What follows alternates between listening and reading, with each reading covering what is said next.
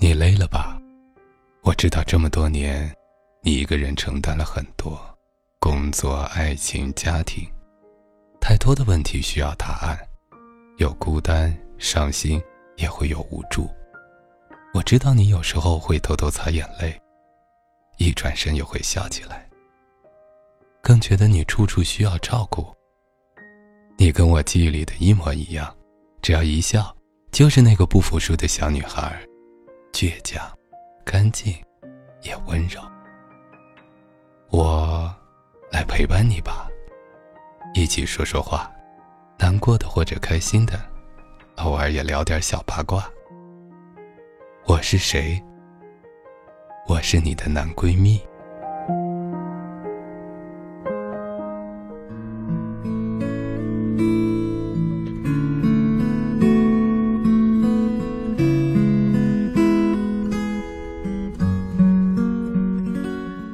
开心时的分享，孤单时的陪伴。你好，这里是男闺蜜，我是建飞。亲情、友情、爱情，这是我们最主流的几种情感。其中，亲情是最难以启齿的，因为太亲密，因为彼此之间那种感觉太过熟悉，甚至有身份的一种在那里摆着。我们有时候对这份最浓的情感，却往往不知道怎么开口。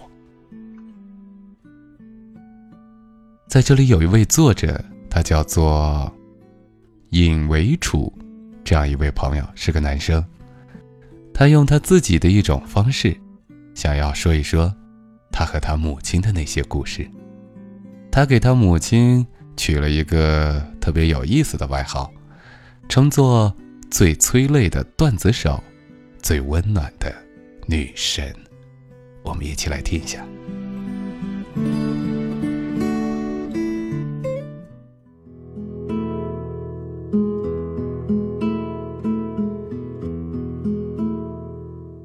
以前谈了个女朋友，为了避免爸妈化身民政局普查专员，更为了恋爱的绝对自由，所以明智的选择了不备案进行中。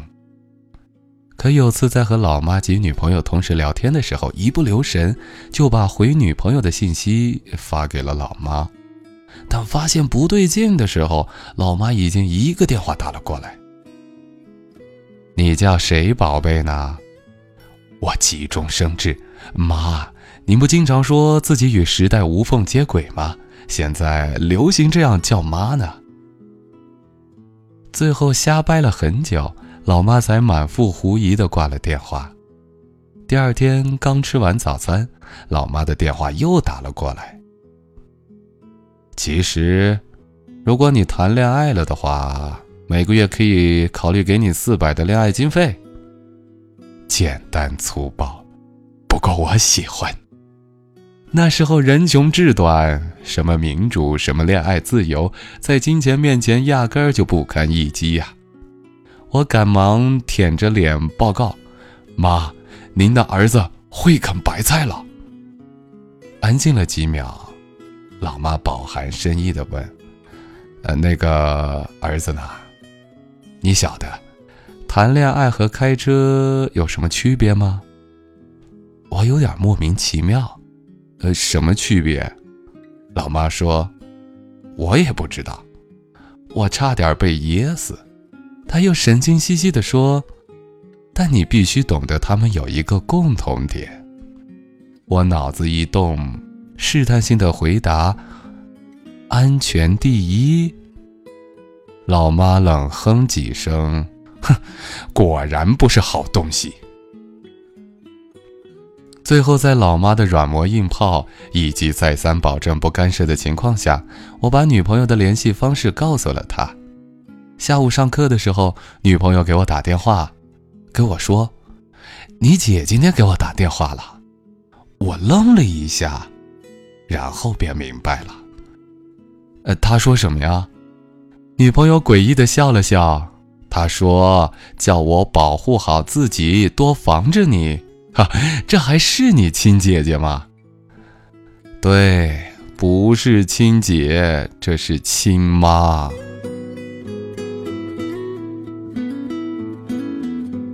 上大学后，为了更方便联系，老妈就学会了上 QQ。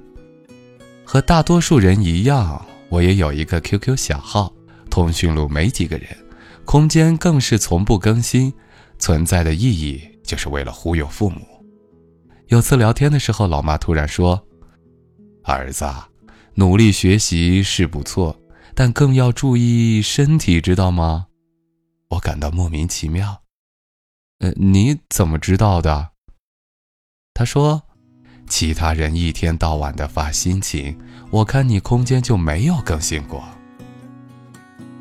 我还在纠结要不要坦白，老妈接着说：“记得多吃水果，钱不够用了告诉我们。”愧疚感瞬间蔓延全身。后来微信刚出来的时候，老妈刚用半个月就问我说：“儿子。”你是不是在学校受同学排挤呀？我说瞎扯，你儿子怎么可能受排挤呀？他说我从来没看见有其他人给你点赞。我只得费尽口水的给他解释朋友圈和 QQ 空间的区别，他似懂非懂，最后干脆甩下一句：“哎，没关系，反正妈妈每条都给你点赞。”刚毕业的时候，有一段时间穷的几乎要啃土了，同事还不熟，关系好的同学状态又都差不多，一谈钱都是执手相看泪眼，竟无语凝噎。好几次连上了家里的号码，但想着毕业前自己牛逼哄哄和家里撂下的那句话，毕业后绝不向家里伸手，所以每次在几乎要拨通的瞬间。立马挂断，最后心一狠，奶奶的，大不了晚上两包方便面，抽烟只抽软白沙。事实证明，我还是太年轻了。在临近发工资的前一个星期，我穷的晚上只能吃一包方便面，吃完就睡，不然睡晚了会饿。一根烟抽一半就摁灭，剩下一半留到下次抽。到第二天上班的时候，我正费力思考晚上如何把一包方便面实现温饱最大化。母上的电话来了：“儿子，最近怎么样？还好？你确定？”尽管内心已濒临溃败，但我仍是负隅顽抗。当然，哪有您这样盼儿子不好的？老妈说：“少废话。”需要贷款的话，就把银行卡号发过来。呵呵，就我这样傲娇的性格，对于这样的建议，自然是毫不犹豫的予以拒绝。妈，直接转我支付宝吧。后来和老爸打电话的时候，说起这件事，我感慨道：“老妈做梦真的神了。”老爸哼了一声说：“你妈说你刚入社会。”性子又倔又好面子，吃苦也不会说。那段时间一天到晚念叨几个小时，不做梦才怪。我立马觉得鼻子一酸，就在眼眶即将温润的时候，电话里传来老妈的声音：“儿子，把自己养白胖一点，回来要你张阿姨给你物色个女朋友。”我怒了。妈，感情你这是怕我营养不良、面黄肌瘦，入不了人家的眼呢？老妈悠悠的道：“不然呢？万一人家姑娘看不上，那你不得又继续赖在家里？”我气得浑身哆嗦。老妈又补一刀：“辛苦养了二十几年的猪，可不能砸在自己手里哦。”当初知道真相的我，眼泪掉下来。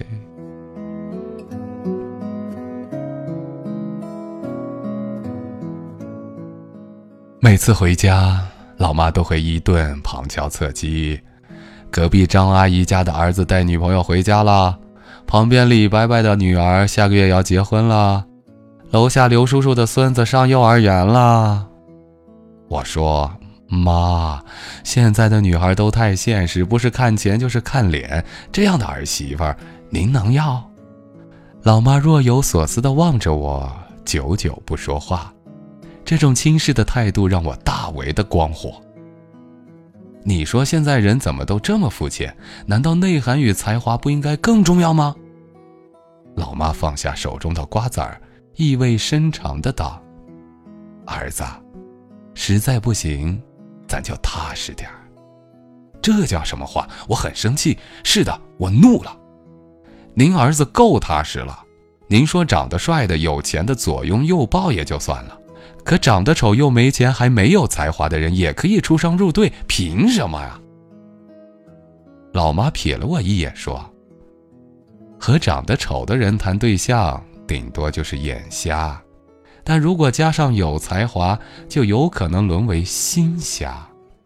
眼瞎还有的治，心瞎就是一辈子的绝症。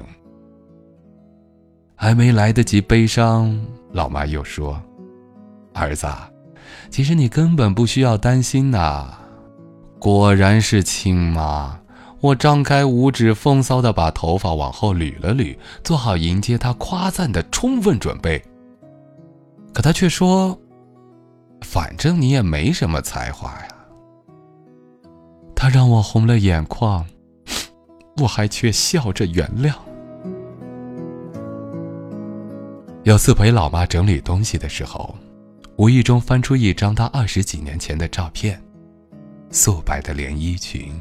一头大波浪，站在镜头前，青春洋溢，笑靥如花。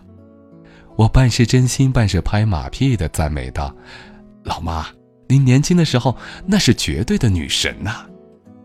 老妈甚是得意：“那当然，当年追你老妈的小伙子，把你外公家的门槛都踏破了。”坐在旁边看电视的老爸望了望老妈，没有说话。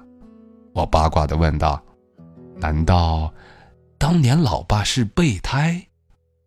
老妈难得的给面子，那倒不是。追我的人当中，其实也就对你爸有些好感。老爸正襟危坐，虽然仍是目视前方，但得意之色溢于脸上。不过很快他就得意不出了。老妈接着说：“你爸年轻时候比你还爱嘚瑟。”有次不知道从哪里弄了块手表，大冬天的挽着袖子，一天到晚在我家门前来回晃悠，最后你外公都看不下去了，说这孩子虽然傻了点但至少心诚。老爸点根烟，默默地走出了门外。老妈话题一转，突然说：“儿子，你有喜欢的女神吗？”我点了点头，肯定道：“当然有。”那人家姑娘喜不喜欢你啊？我想了想说：“喜欢啊，不过不是爱情的那种。”那你就是你刚说的那种备胎呗。还没来得及解释，老妈又说：“儿子，要不就别再喜欢人家了，好姑娘到处都是。”我两眼一瞪：“不行，凭啥呀？”老妈叹了口气。唉妈可不想你受委屈，妈，你就是我心中最温暖的女神。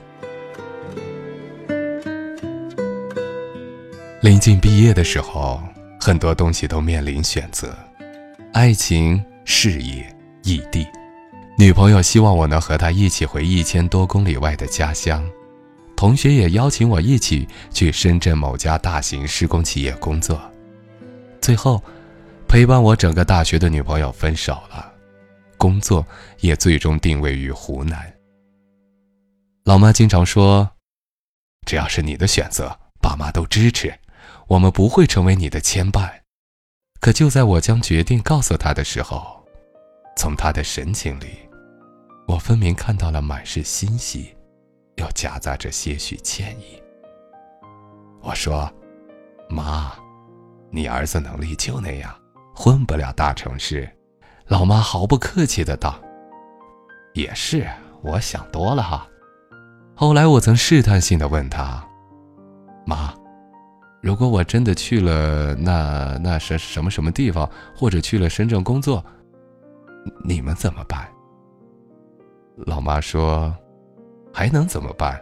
就当养了二十几年的猪被偷了呗。”还没来得及抗议，老妈又缓缓的说道：“可是啊，我担心别人喂不好它。年少的时候，我们总笃定自己将来会足够成功，可以慢慢偿还他们所有的爱。可后来，却愈加无力的发现，我们永远都是站在他们肩膀上靠近远方。”我们总想努力去回馈他们更多，于是背对着他们飞奔向前。可当我们捧着自认为最珍贵的东西站在他们面前，他们却只是紧紧握住我们的双手。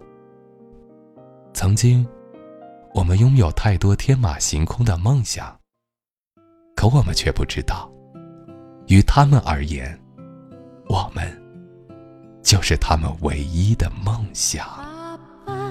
谢谢你，我的依靠就是你，无忧无虑，哪怕路上多崎岖。妈妈，谢谢你，我的希望来自你，教我追求真理。谢谢这位叫做尹维楚的朋友。在他的故事里，欢笑伴着泪水，伴着感动。马上就到年尾，又是新一年的开始，再过一个多月，也就要过年了。不多说了，都回家看看吧。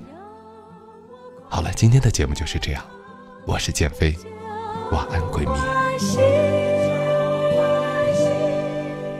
爸妈，谢谢你，我心中充满感激，这世界变美丽，